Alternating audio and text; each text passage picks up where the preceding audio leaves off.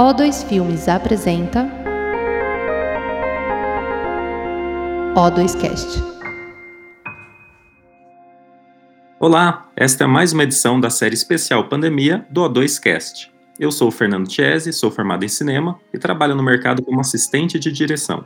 Nosso convidado de hoje é o Zeca Ferreira, diretor do longa Noites de Alface, que acabou de ser lançado nos cinemas e futuramente estará na plataforma de vídeo on demand do canal Brasil Play.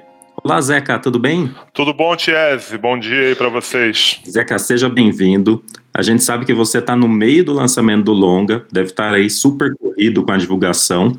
Mas muito obrigado mesmo por reservar um tempinho para bater esse papo aqui conosco. Maravilha, é um prazer estar aqui, viu? Obrigado pelo convite. Que bom poder falar desse filme, poder conversar sobre esse trabalho. Legal. Zeca, eu queria que você contasse um pouco para nós da sua história. Você originalmente é formado em História pela Unicamp e acabou se tornando diretor de cinema. Como é que foi que isso aconteceu? Eu, bom, eu sou da geração da eu sou da geração da videolocadora, né, do VHS, então sempre vi sempre muito filme, né, nesse período. Sempre tive vontade de trabalhar com isso. Sou, sou de São nascido em São Paulo, criado no Rio de Janeiro, depois fui para passei um tempo da minha adolescência no sul de Minas Gerais. E quando chegou na época de fazer faculdade, né, na época era o vestibular, né, eu fiquei ali na dúvida, eu fiquei ali dividido, na verdade eu, eu fiz as duas, eu prestei para as duas cadeiras, né? Eu prestei História na Unicamp e prestei Cinema é, em outros lugares. Então, na, nesse período da faculdade de História, eu carreguei muito assim a minha formação para o lado do cinema, né? Uma formação de história, mas com, com cadeiras, trabalhos e interesses muito voltados para o cinema. Mas aí quando eu me formo, cara, é, eu não tenho meio muito que uma turma no cinema, né? Porque o cinema é muito isso, né? A universidade é muito lugar de você se enturmar, de você construir um grupo e de você filmar junto, né? E um trabalhar no filme do outro e tal. E eu saí da faculdade, eu estava na Unicamp, quer dizer, um pouco isolado, e aí demorou um pouco, fiquei um pouco ali fazendo uns cursos, tentar. A gente não tinha um mercado também quando era como hoje, né? Como a gente tem hoje, a gente estava ali a a retomada, né, que a gente chama, era relativamente recente. Então eu fiquei um tempo ali no certo limbo. Aí em 2000, se não me engano, 2000, eu resolvi fazer um mestrado em cinema, né? Aí eu passei em cinema na USP. Então eu, eu cheguei a fazer um mestrado em cinema na USP, mas assim, eu mal comecei, eu cheguei a fazer as matérias o primeiro ano. E aí eu recebi um convite de, de trabalhar com o Nelson Pereira dos Santos né, num, num filme que ele estava fazendo aqui no Rio chamado Raízes do Brasil. E aí eu mudei de Malicuia para o Rio para trabalhar com ele, larguei, larguei não, parei por um tempo mestrado, depois só voltei para fechar. Mas aí embarquei nessa viagem de, de trabalhar com o Nelson Pereira, né? Que, que, que, foi a minha real formação em cinema, assim, sabe? Eu fiquei lá uns bons anos na Regina Filmes, eu fiz esse filme. Depois trabalhei em mais dois filmes e mais alguns projetos que, que acabaram não vingando, mas trabalhei muito próximo, ficamos muito amigos e, inclusive, o último filme longa de ficção dele também eu trabalhei, foi o Brasília 18% onde aprendi muito de cinema, de decupagem, né, de pensar plano, pensar pensar o cinema mesmo, né? Então, é, eu, eu, eu, chamo de minha formação, assim, no cinema, esse período aí. E aí, depois do Nelson, tive chance de trabalhar com outras figuras importantes para mim. Né? Trabalhei com Carvana, que, que me ensinou muito a, a olhar para o ator, né, o trabalho do ator, o cinema de ator, né, que me interessa muito, e, e outros diretores muito diferentes também, e, e enfim, eu, eu, tive vários, a, a, possibilidade de estar perto de muitos mestres, né, o Mariani, que é um cara que faz filmes sobre economia, filmes muito teóricos, então fui para esse outro lado, que tinha a ver com, meu, com a minha formação em história também, Miguel Faria, também trabalhei com ele no documentário, Maria Augusta Ramos, com quem eu trabalho até hoje, que, que é um outro cinema, também um cinema muito, um documentário do Rigor, né, muito formal, assim, muito interessante. Então, assim, eu tive vamos dizer que eu tive bons professores, né, nessa caminhada aí. Legal, Zé, que agora você, né, tá, você tem uma carreira longa aí com um documentário, né, enfim, agora você está fazendo um longa-metragem de ficção, né. Queria que você contasse um pouco para nós, para quem não assistiu ainda o filme, qual é a sinopse do Noites de Alface? Sobre o que, que é o filme? É, bom, Noites de Alface é, um, é, é baseado num livro né, da Vanessa Bárbara, que é uma escritora daqui de São, daí de São Paulo, né, da minha geração. E é um filme sobre a perda, né? Sobre perder alguém muito próximo, né? É um, é um senhor que mora numa casa amarela, como ela descreve, né? O Otto, casado com a Ada. Eles são casados, foram casados por coisa de 50 anos. E ela morre e ele tem que reaprender a viver sozinho, a viver sem ela.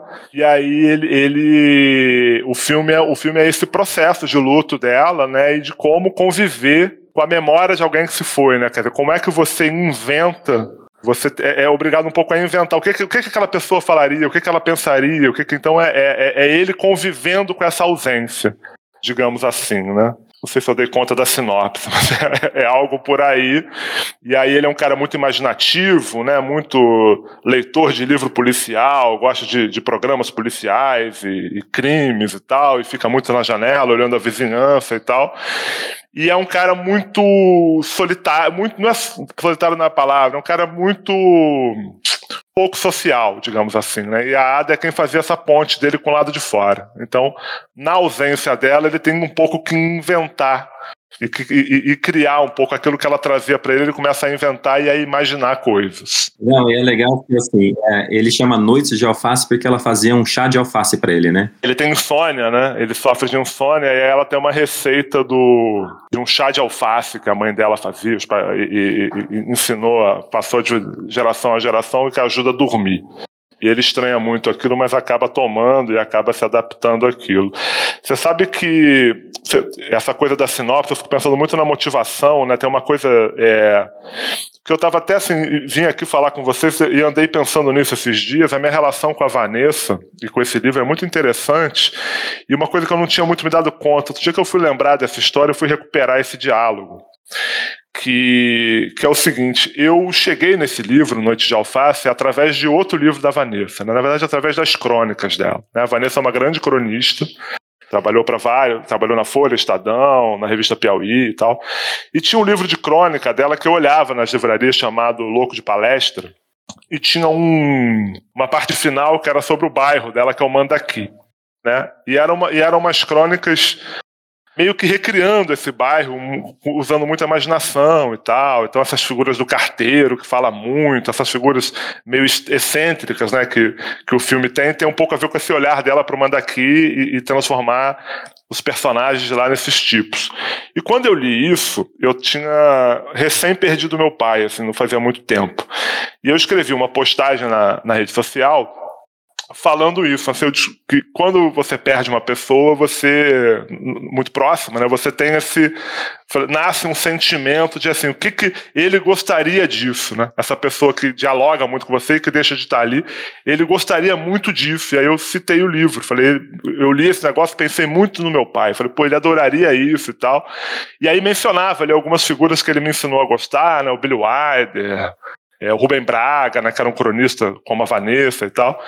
E aí algum amigo comum marcou a Vanessa na publicação e ela comentou: Nossa, que incrível, eu também sou fã deles. E a gente. Eu não sei nem se ela lembra dessa conversa nossa, se ela liga o nome à pessoa.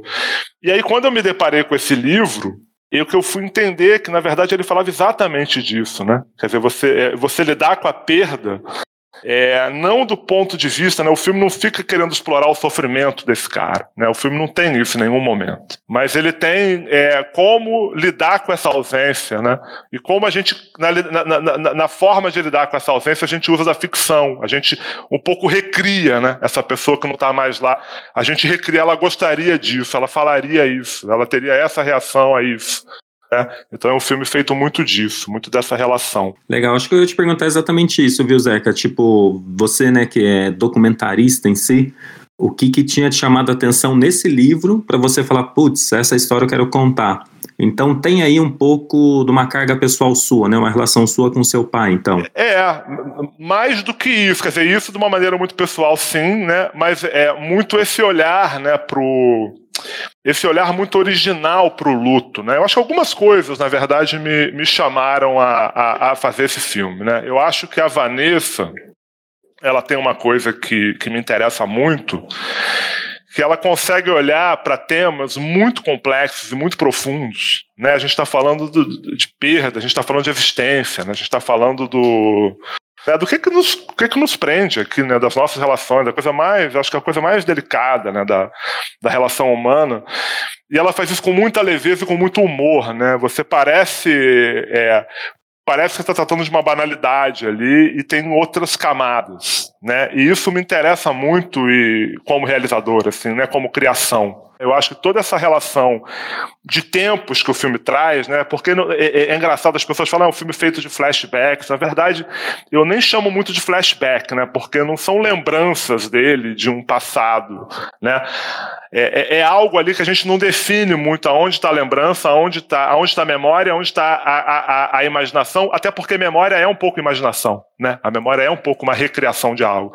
Então é, é, é muito isso, assim, né? O filme é muito feito, o dispositivo do filme é esse, né? Ele está sozinho em casa, acontece, ele vai passar roupa, ele lembra dela, e aí ela entra em cena, mas ele está com a mesma roupa, ele está exatamente do mesmo jeito. Então ele não está voltando a um. É, a, a imagem que o filme mostra não é a imagem de um passado de algo que aconteceu, entendeu?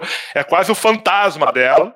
Então é um pouco. O, o, o livro tratava disso, assim, sabe? É, era sobre o que eu estava falando antes. Como você recria uma pessoa que já foi, como é que você recria na sua vida presente. Né? Como é que você traz ela? E a gente faz isso o tempo todo.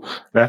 Então eu acho que essa, isso me permitia muita coisa de cinema para o filme. Cinema é isso, né? É modelar o tempo, né? Essas possibilidades. Então, o, esse livro eu fiz uma coisa engraçada que assim, eu comecei a ler. Eu li o, eu acho o primeiro capítulo uma obra-prima. Toda a delicadeza, o nível de detalhe daquela casa, daquela relação, tá tudo contido ali. E depois ela vai para o lado de fora, ela vai descrever os outros personagens e tal. Eu mandei uma mensagem para ela, falei, Vanessa, a gente não se conhece e tal, mas eu quero adaptar esse livro antes de terminar o livro. Né? E aí depois o livro envereda, ele vai para um outro lugar. Ele, na verdade, ele não vai para outro lugar, ele aprofunda nisso, nesse personagem, mas ele vai para uma história de um crime, ou de um possível crime, ou de um crime talvez imaginado. O filme, eu não, não falo isso, o filme não define. Mas eu mandei, quando eu li isso, eu falei, cara, como é que eu vou resolver isso no filme? E, e aí foi muito divertido, porque aí eu falei, cara, essa, na verdade, isso é o mais interessante que eu tenho aqui. Né? E aí eu fui tentar desenvolver esse caminho. Mas foi isso, assim, acho que muitas coisas me levaram a esse livro, é, mas a possibilidade de cinema que ele continha era muito clara para mim desde o começo. E você falou que eu venho, essa coisa do documentário, não sei se eu venho do documentário, na verdade, assim, eu fiz alguns documentários, mas fiz algumas ficções também.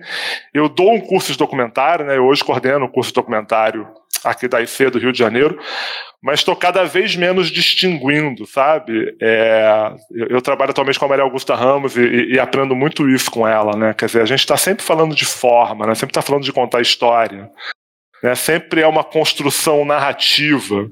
Então, é, e é engraçado que o, o, o Noite de Alface é um filme muito ficcional, né? Ele é um filme muito de um mundo, de um mundo ficcional com regras próprias da ficção, né? da ficção que aquele mundo cria.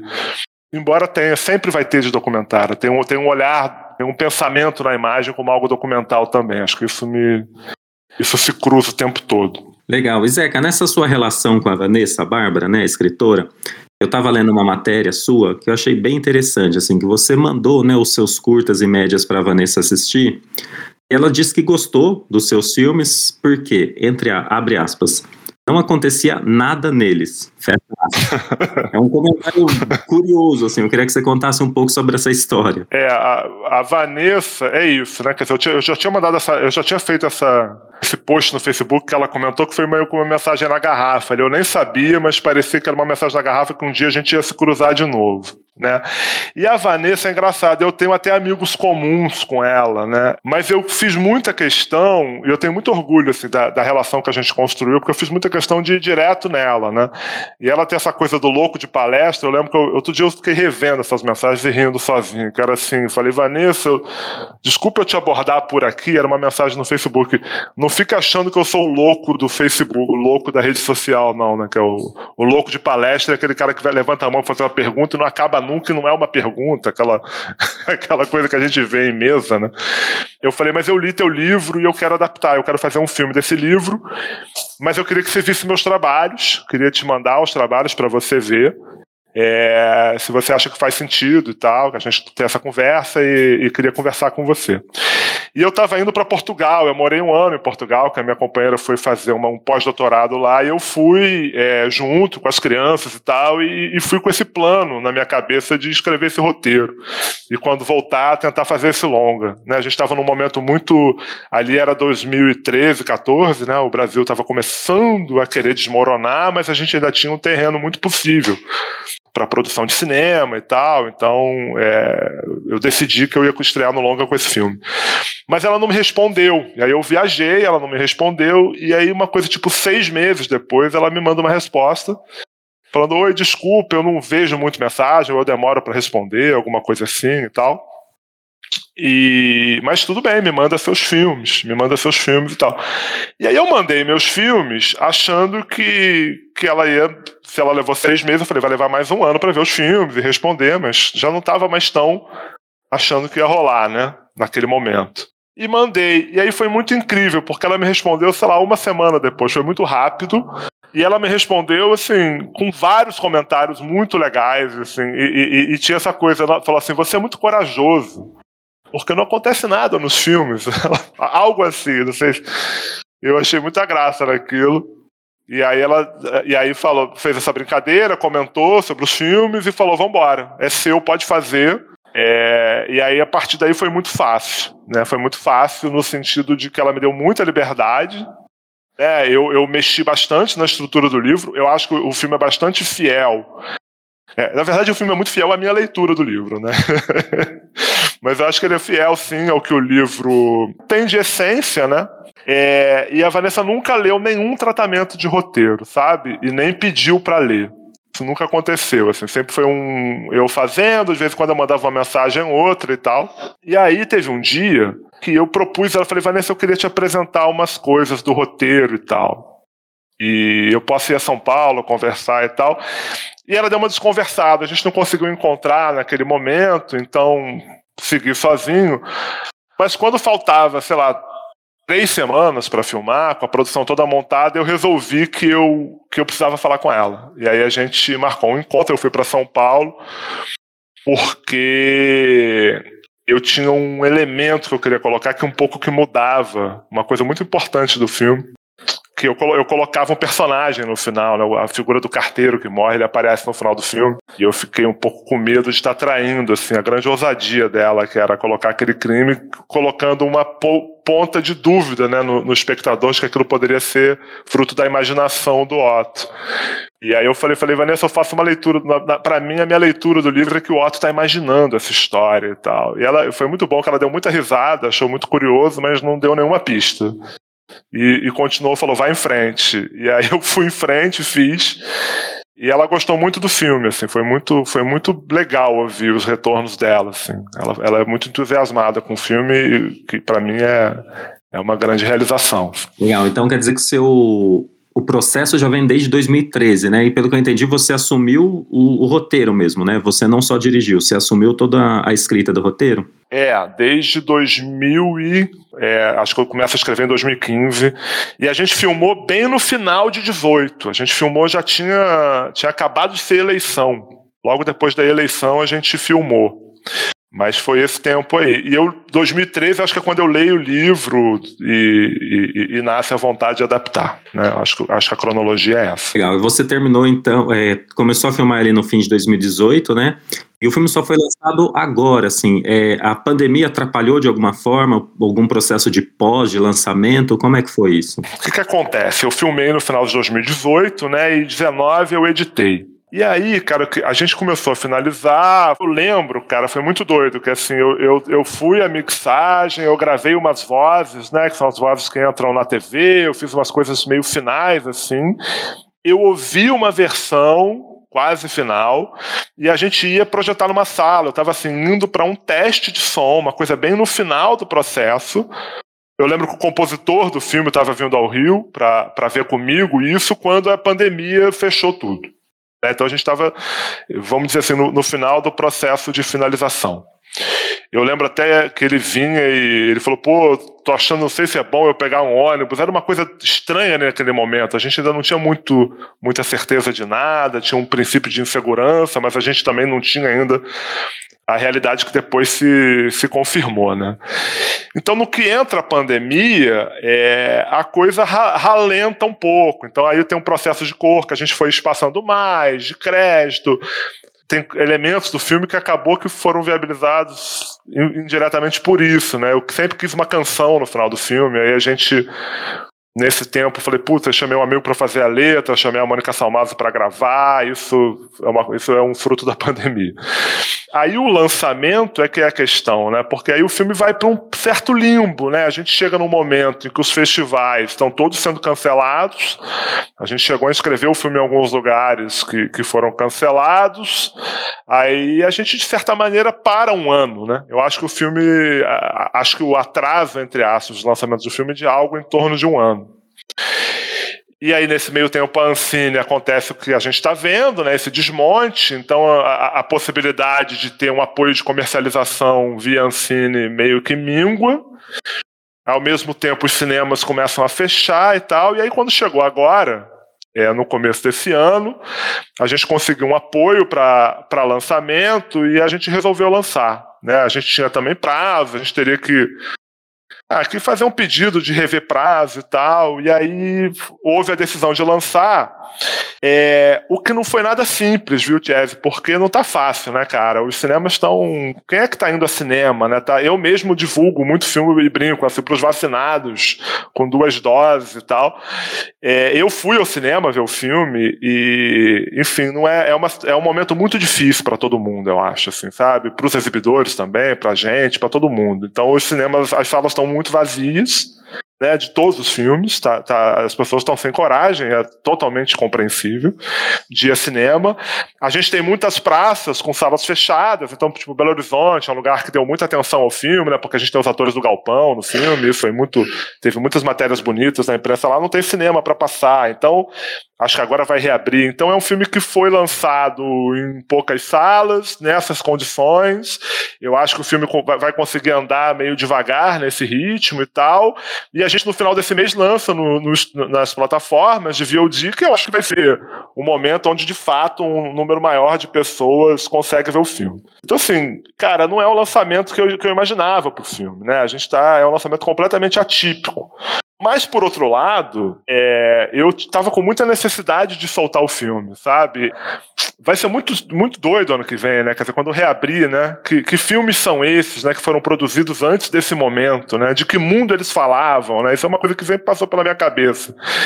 E, ao mesmo tempo, tem uma coisa do filme engraçada e que algumas pessoas, não foi nenhuma nem duas, uma boa quantidade de pessoas tem tanto me falado, quanto algumas matérias da imprensa é, falaram disso, a própria Marieta também na coletiva do filme falou um pouco disso, né? É um filme que, que ganha uma leitura curiosa nesse momento, né? A gente está falando de um a gente tá falando de perda, né? É um filme, acima de tudo, é um filme sobre perda. E a gente está tendo que lidar com a perda num nível, né? No, né? Como país até, né? A gente está tendo que, é, cara, é uma quantidade muito grande do, do, do sabe, do país que se perdeu. E ao mesmo tempo a gente está falando de, cara, de uma pessoa de idade, de uma pessoa isolada dentro de casa. Então é um filme. Não sei, eu acho que ele veio, acho que ele veio num bom momento, assim, acho que ele tinha que nascer mesmo, assim, eu não tô, é, é, é um pouco de fato, é um pouco frustrante o um momento, é muito difícil para todo mundo, mas eu confesso que eu tinha muita vontade de, de botar esse filme na rua logo, sabe? De não esperar mais. Enfim, é, é conflitante, né? É difícil. Eu te perguntar isso, Zeca, porque, assim, obviamente, né? Você rodou o filme em 2018, ninguém sabia o que ia acontecer. Mas é, o filme tem exatamente esse eco no momento que a gente vive, né? Que é a pandemia, assim, que não é só sobre perda e solidão, né? É sobre perda, solidão e terceira idade. O momento em que, né, mais de meio milhão de pessoas morreram. Então, queria ouvir de você se talvez a arte nos ajuda a lidar com o luto, assim, a, a passar por esse momento difícil. É engraçado, né? A Marieta, né, que faz a Ada no filme, né, que é a nossa personagem principal, aí, junto do Everaldo Pontes, ela, faz, ela fez exatamente essa leitura, né? E é uma coisa que, que ela me falou na filmagem. É bem engraçado que a gente está falando do, do, desse repensar agora, mas ela me falou isso diante do roteiro, né? Não diante do momento atual. Ela falou assim: esse é um filme sobre a ficção. Na cabeça, ela fez essa leitura. É um filme sobre a ficção. Né? É, é, um pouco por isso que eu falei no começo. Né? A gente não está falando propriamente de flashback. Né? A gente está falando de, de, de, de, algo que já aconteceu e que o filme está mostrando objetivamente. A gente está falando da memória desse homem. Né? A, a, a, aquele, aquela mulher aquele, é um holograma na memória dele e tal. E ela falava muito isso, é um filme sobre a ficção, sobre a necessidade que a gente tem de, de criar mundos, né? Como a memória lida com isso, o, o, então quanto aquele homem está tentando manter aquela mulher ali, de alguma maneira, né? E a própria coisa do crime no filme tem a ver com isso, né? Eu acho, para mim, a cena-chave do filme é quando ela chega e decide tudo o que vai ser feito.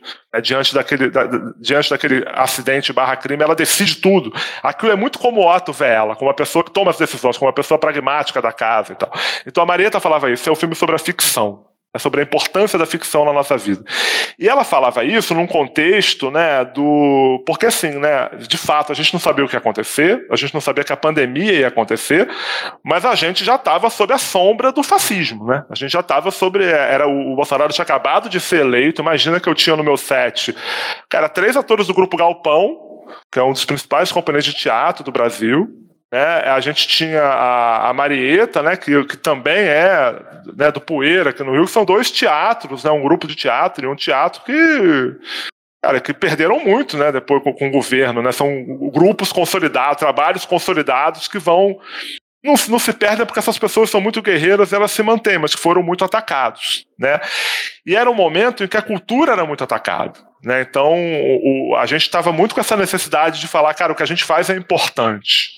É, a gente trabalha com o imaginário, a gente, a gente lida com isso, né? com, a, com a sensibilidade, com a delicadeza, com a imaginação. Né? Então, eu achei muito bonito ela fazer essa leitura do roteiro. Assim, me tocou muito, porque era, é, é, é, tinha muito a ver com isso mesmo, né? essa perda como a ressignificação, a, re, a reconstrução, né? É, como o renascimento, né? o renascer, né? o que a gente tem que fazer todo dia.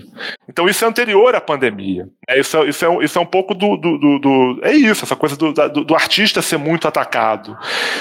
E o filme é engraçado, porque o filme tem uma coisa, eu acho que a escolha de Paquetá como locação acabou contribuindo muito com isso, né? É um filme que fala de um lugar fora do tempo, né?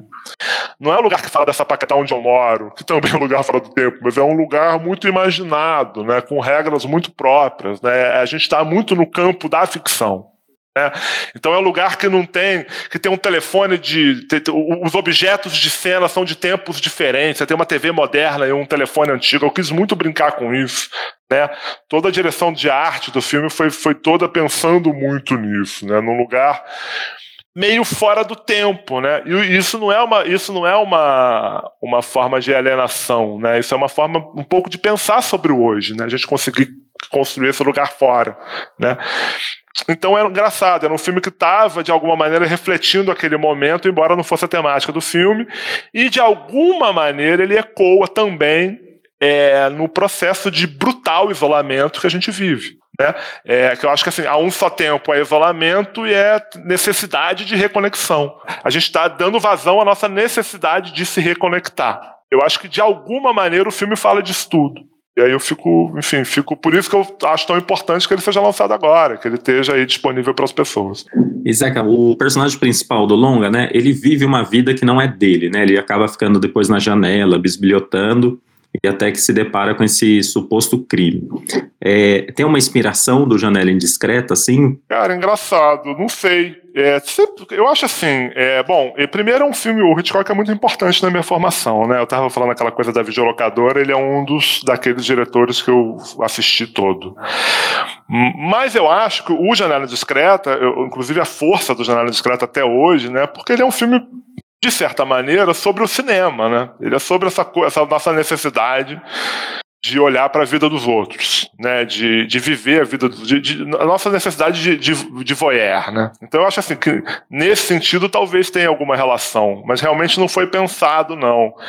É, e eu não acho que seja um filme. É engraçado, as pessoas falam muito que é um filme que circula, que atravessa gêneros e tal, mas não tem muito. O filme não, o filme não, não caminha para um gênero de, do, do, filme de suspense, sabe? Acho que ele tem esses elementos, mas ele não, enquanto forma, né, forma cinematográfica, ele, eu não acho que ele enverede por esse gênero. Uma coisa que tem é que assim, o James Stewart ali ele fica meio que montando um quebra-cabeça com o que ele vê lá fora, ele vai criando, ele constrói uma narrativa que se revela, né?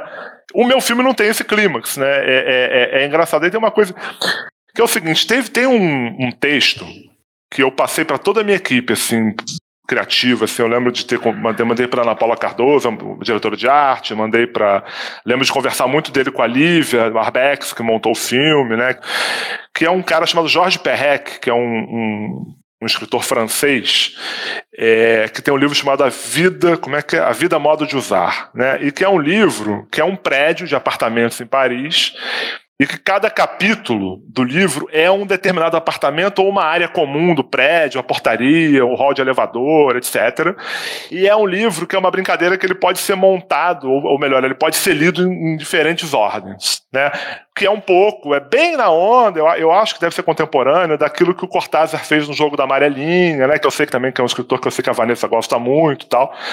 Então ele tinha essa, ele tem um texto que antecede essa brincadeira narrativa que ele, que ele, que ele propõe, ele antecede isso com um, uma espécie de um ensaio sobre quebra-cabeça né, que é o texto que eu distribuí para minha, pra, minha turma. E esse texto é muito bonito, assim, porque ele fala, ele, é, parece uma coisa, parece coisa do Cortázar, do Borges, aquela coisa que o cara faz uma longa, um ensaio sobre algo que aparentemente é banal, e aí ele vai puxando é, as pequenezas disso, né, os detalhes e tal. E aí ele fala o seguinte, que o verdadeiro quebra-cabeça né, é o quebra-cabeça de madeira, é um puzzle de madeira, não é, é esse quebra-cabeça industrial. Que ele fala, esse quebra-cabeça industrial é uma imagem que vem uma lâmina e corta naquela forma, né? E tudo tem um encaixe certo que forma um determinado desenho. Né?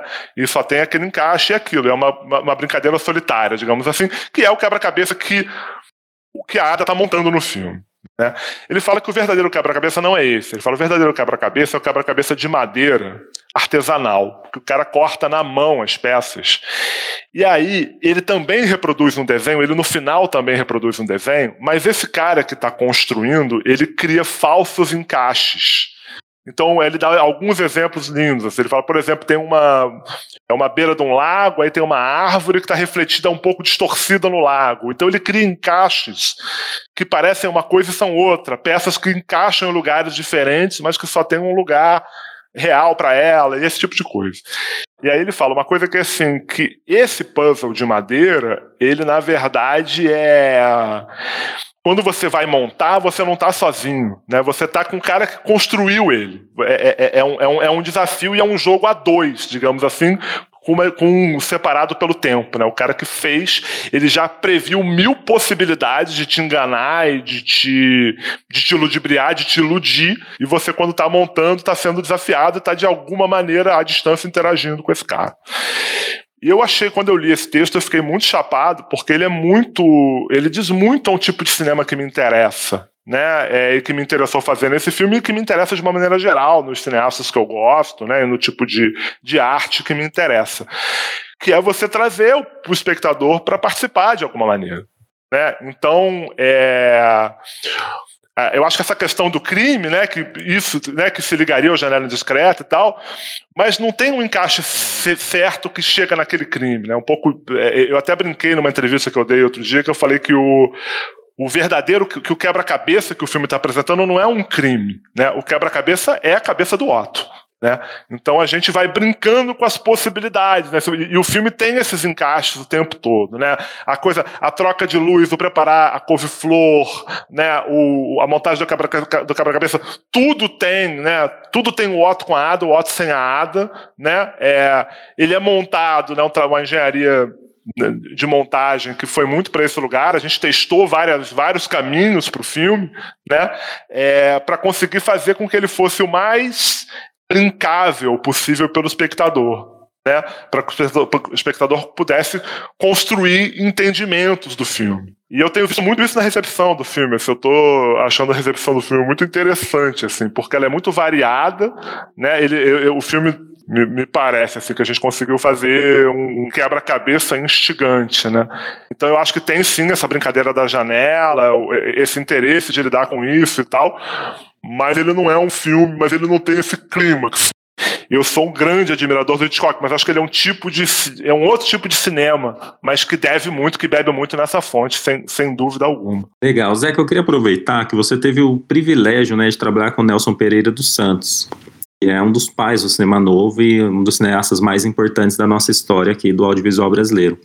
Como é que foi trabalhar com ele? Conta um pouco para nós dessa experiência. Cara, foi tipo a grande experiência da vida, assim, né? Porque Cara, era uma pessoa que tinha um olhar para o cinema muito, muito especial, assim, sabe? Muito, eu aprendi muito com o Nelson lições muito, muito importantes de decupagem, por exemplo, sabe? De, de olhar para uma cena e de buscar na cena o que, que, que eu tô real, que, que é realmente importante de eu contar aqui. E quando eu vou posicionar a câmera, eu vou posicionar a câmera pensando nisso, sabe? Quer dizer, tem uma é, é, é essa ideia da direção, né? Quer dizer, a direção é uma, ela é uma conexão tem que conectar muitos departamentos, né? Então, é, eu acho que com o Nelson eu aprendi muito isso, assim, sabe? De um olhar pro todo mesmo, né? Você conseguir olhar o todo e o detalhe, né? Então eu lembro muito, eu observei muito o Nelson trabalhar. Né? O Nelson, ele falava isso, né? Quando o filme, quando acontece, ali tem uma mágica. Não sei que ele fala, é, é, falou que ele falava o cinema é que nem um tapete mágico, assim. E em alguns casos, em alguns filmes ele levanta voo. Eu, eu achava isso tão bonito que é um pouco isso, né? Tem, tem tem diretores que não gostam de set, né? Que, que tem um pouco de aflição. Eu adoro set, assim, é, é o lugar onde eu sou mais feliz é, e é onde eu, eu, eu, eu, eu acho que eu tenho uma certa tranquilidade que eu não tenho na vida, eu tenho no set, assim, por mais que seja um lugar com tantas pressões e tal, eu consigo eu consigo administrar bem aquilo. Mas o set ele pode ser o melhor e o pior lugar do mundo, né? Acho que você imagina que concorde comigo. Ele pode ser um set feito de tensão e de, né, e de não quando não tem a colaboração real é muito ruim. E eu aprendi muito a olhar para isso, a pensar o cinema mesmo como uma, mesmo como uma coisa uma engrenagem mesmo, né, com muitas peças e, e, e essa coisa de dirigir olhando para esse todo. Acho que tudo isso vem muito de olhar para o Nelson, assim, de, de olhar para ele trabalhar mesmo. Né? Eu fiquei muito tempo ali, tipo, ler o roteiro com ele, avançar para a fotografia, pensar, quer dizer, né, você pensar que a fotografia ela é, cara, ela tem que servir ao filme, né, não a, não a estética entre aspas. Ela tem que ser, ela tem que ser, né, a direção de arte. Esse é um filme que, cara, eu tive um muito prazer em trabalhar nesse filme, porque a possibilidade que o Longa tem, né, de você ter um, um, um trabalho com uma equipe construindo esse todo, né, construindo, pensando no detalhe e no grande, é, eu, enfim, eu devo muito desse olhar pro Nelson, assim. Acho que se eu for pensar uma coisa, eu acho que é a decupagem, assim. Decupagem é uma coisa que eu, que eu fui muito atento ao Nelson, assim, a como ele fazia, sabe? Porque tinha muita simplicidade naquilo, né? O, o, o, Nelson é muito, ele é muito simples no, e, e é, um, é, uma simplicidade que vem de muito, de muito rebuscamento, né? Eu, eu trabalhei com o Nelson, com o Nelson muito experiente já, né?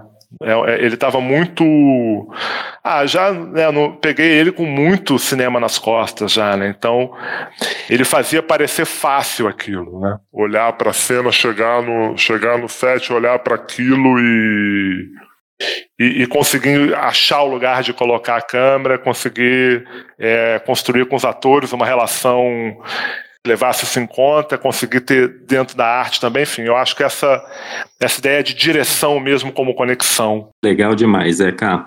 E você gostou da estrear em longa-metragem? A gente pode esperar futuros projetos? Como é que tá? Cara, eu gostei demais, assim, é, é um pouco essa sensação que eu te falo, né? Ela, ela não é, é, é, Eu acho que ela é uma sensação do, do momento de hoje, né, cara? É quase. É, é, é difícil, né, a gente comemorar uma realização nesse momento, né? Eu acho que a gente. Várias pessoas me falaram isso, não tem que comemorar a realização e tal. Então eu tô muito querendo comemorar a realização, mas assim, num momento tão difícil para o país, num momento tão difícil para o cinema, né, num momento tão difícil para a exibição de cinema, eu acho que, sabe, ir ao cinema ver esse filme é é um ato de coragem, assim, então, sabe, eu estou muito grato, assim, por tudo que aconteceu.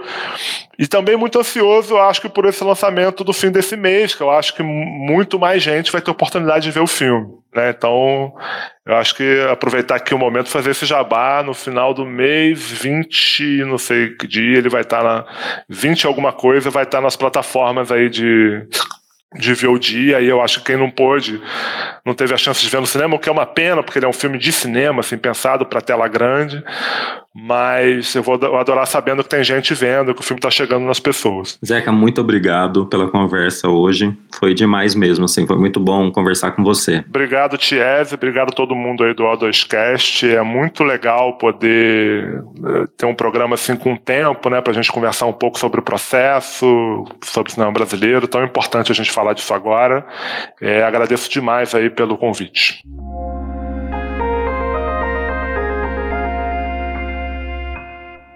Esse foi o O2Cast, com episódios publicados semanalmente. Siga a O2 nas redes sociais para saber mais. Até a próxima!